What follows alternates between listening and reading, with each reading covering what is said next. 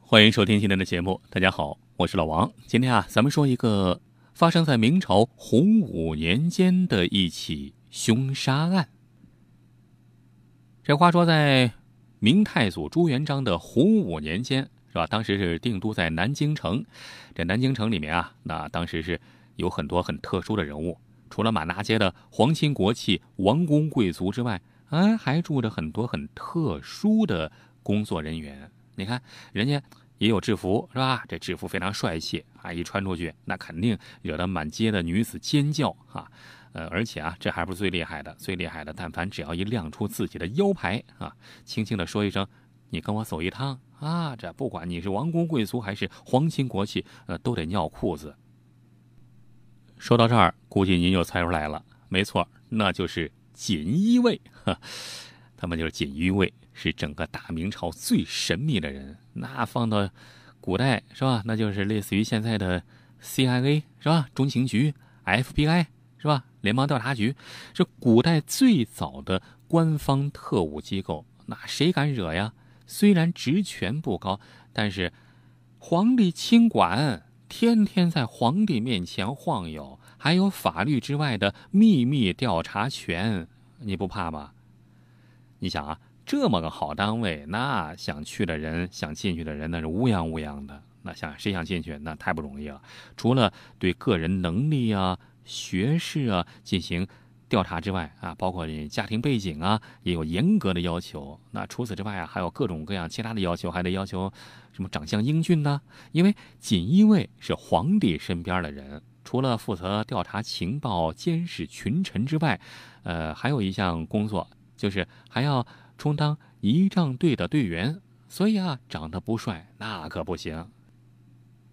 这就说到今天的故事主角了啊！当时啊，南京城里就有这么一个锦衣卫的校尉，这虽然是基层工作人员吧，但人家也是锦衣卫啊。虽然史书上没有记载他的名字，但是人家干的事儿啊，毕竟上了史书。怎么回事呢？咱们来讲讲。话说啊，这个锦衣卫的隔壁。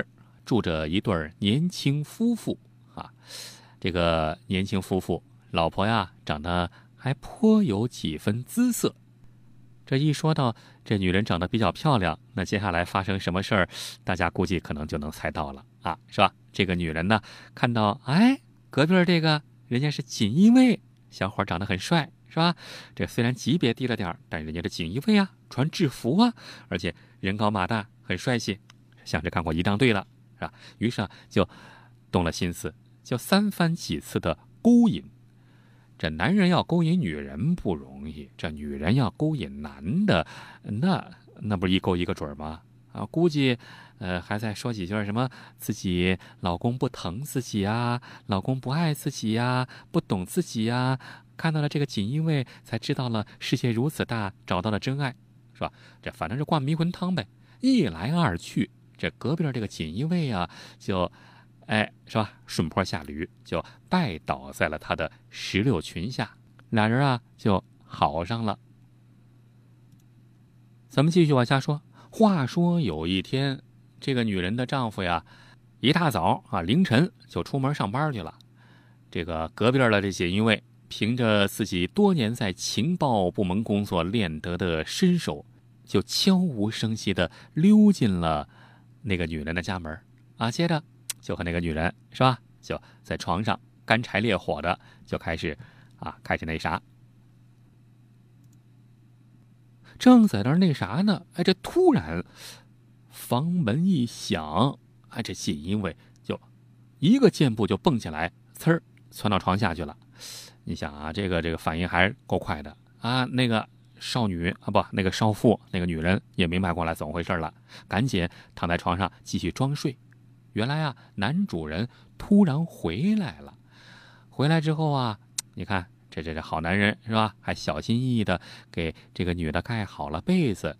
这女人装的迷迷糊糊的问他：“你怎么又回来了？不怕上班迟到啊？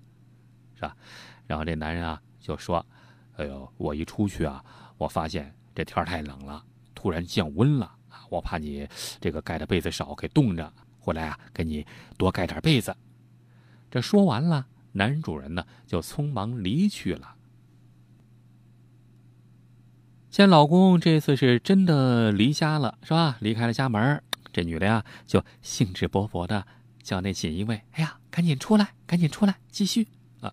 可是锦衣卫从床底下倒是出来了，但是不再上床了，因为什么呢？因为这锦衣卫啊说出了这么一段话：“你竟然敢骗我！你老公起早贪黑的工作。”你看，还对你这么好啊！这么个好男人，你竟然给他戴绿帽子。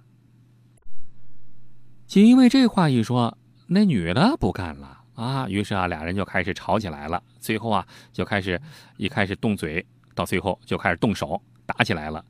那跟锦衣卫动手，锦衣卫是干什么的？那打架专业户是吧？那二话不说，一急，顺手抄起一把菜刀，也不知道大家菜刀怎么放在床边的啊！顺手抄起一把菜刀啊，咔嚓一刀下去，就把那少妇给杀了，把那女人给杀了。然后啊，锦衣卫一看，呵，坏事了，这这有点冲动了。那怎么办呢？赶紧这个清理现场啊！然后凭借着自身的专业素养，就清理现场，清理的干干净净，没有留下任何。犯罪证据，然后一转身就闪了。话说啊，转眼就到了第二天早上，这少妇啊，这女人家里啊，每天订的有菜啊，这订了一个老头啊，是每天给他们家是送菜上门这老头啊啊，继续今天继续来送菜上门了，像往常一样来敲门，可是叫了半天没人开门啊，那只好离开了。等到后来有人发现尸体的时候，就有人指证：“哎，那天早上我看见卖菜的老头神色慌张的从他们家门口离开，那估计是不是他干的？”于是这话一说出来啊，那卖菜老头倒霉了，被当场逮捕。几经拷问啊，一动刑，那老头啊，也也也认怂了。整天被你们这么打也不是个事儿啊，那我就我我我就认了吧，我我就承认我我杀的那女人还不行吗？只要你们别再打我啊啊，咱也不受那个活罪，就这么着啊，这个冤假错案啊就此造成。这既然认了罪，画了押，有了口供，这上报上去，大理寺督察院刑部三司会审也没有发现什么疑问，就维持原判，决定秋后问斩。本来这事儿啊，到这儿就该画上一个句号了。可谁都没成想，节外生枝了。就在秋后问斩的那一天，就要在杀这老头的那一天，这校尉锦衣卫突然出现，那形势就跟劫法场似的啊！只听到他大喊一声：“刀下留人！那女人是我杀的，别杀了好人！”你看，既然已经定了罪的案子，这时候要再翻案。本来就是大事儿，何况还牵扯到一个锦衣卫，是吧？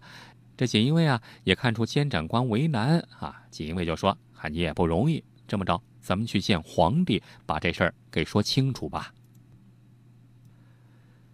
于是啊，也不知道是监斩官带着这锦衣卫，还是这锦衣卫带着监斩官啊。总之啊，就见到了当时的皇帝朱元璋。锦衣卫啊，就把作案过程一五一十的说了一遍，并且说啊。我当时是义愤填膺，没管太多，就一刀把那女人给杀了。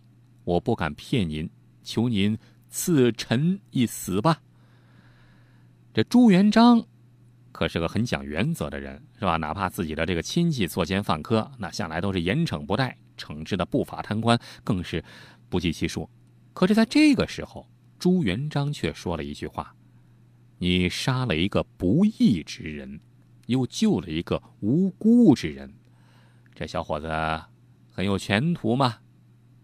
就这样啊，这个锦衣卫竟然被无罪释放了。这朱元璋为什么这么做呀？这仔细分析分析啊，呃，可能有两个方面原因。第一呢，是朱元璋首先是出身草莽，是吧？推翻了元朝统治之后，又见到了太多的假仁假义，所以啊，对于这个锦衣卫这种正义感很强的人，当然啊有所偏爱啊，从打心眼里喜欢。其次啊，啊，就是出于朱元璋的一些政治图谋。你看，在明朝初年，因为元朝迅速灭亡了，所以说啊，这个明朝的官僚，尤其是地方官，几乎清一色都是元朝留下来的，带着各种各样的旧社会的习气啊，毫无节义啊，贪污腐败啊，官官相护啊。而那些功臣，大多数啊，除了少数几个之外，大多数都骄横跋扈，恨不得自己呃能上天那种。这朱元璋和以前的皇帝不同。这以前的开国皇帝巴不得这功臣贪污腐败呢，呃，因为你贪财，那你就肯定不会在乎这个名誉啊、位置啊，没有野心啊。所以说，历代君臣也深谙此道。比如说这个宋太祖是吧？赵匡胤杯酒释兵权，这对功臣们的求封赏那是百般纵容啊。这个呃，功臣们欺压百姓啊啊，从来都是坐视不理。可是到了朱元璋这儿不行。朱元璋那是什么人呢？对一切腐败都是零容忍。在明初啊，明朝初年爆发的空印案件之中啊，空印案中啊，因为地方上官官相护，调查难以进行，这朱元璋干脆啊一狠心，户部尚书之下一个不留，几乎把全国旧官僚杀了一个遍。在这样的背景环境下。朱元璋必须取得军队的绝对忠诚，才能完成这一系列的举措。而在军队系统之中啊，锦衣卫更是重中之重。因此啊，有这么一个拉拢机会放在眼前，朱元璋当然会珍惜。就这样啊，这起南京少妇被杀事件，到朱元璋这儿画上了一个句号。如果您还想看到更多精彩内容，欢迎关注老王的微信公众号“老王讲野史”，里面有更多精彩文章、视频、音频、珍贵绝版老照片。比如，您发送“月球”两个字儿，就可以看到传说中的月球背面照片；你发送“埃及”两个字儿，就可以看到古埃及神秘金字塔和传说中的时空之门；你发送“香港”两个字儿，就可以看到香港十大奇案系列。你发送“苏联”两个字儿，就可以看到前苏联克格勃 UFO 秘密档案的纪录片儿，包括您想听什么故事，都可以在微信里告诉老王。好了，更多精彩内容，欢迎关注微信公众号“老王讲野史”。咱们呀，在微信里再见吧。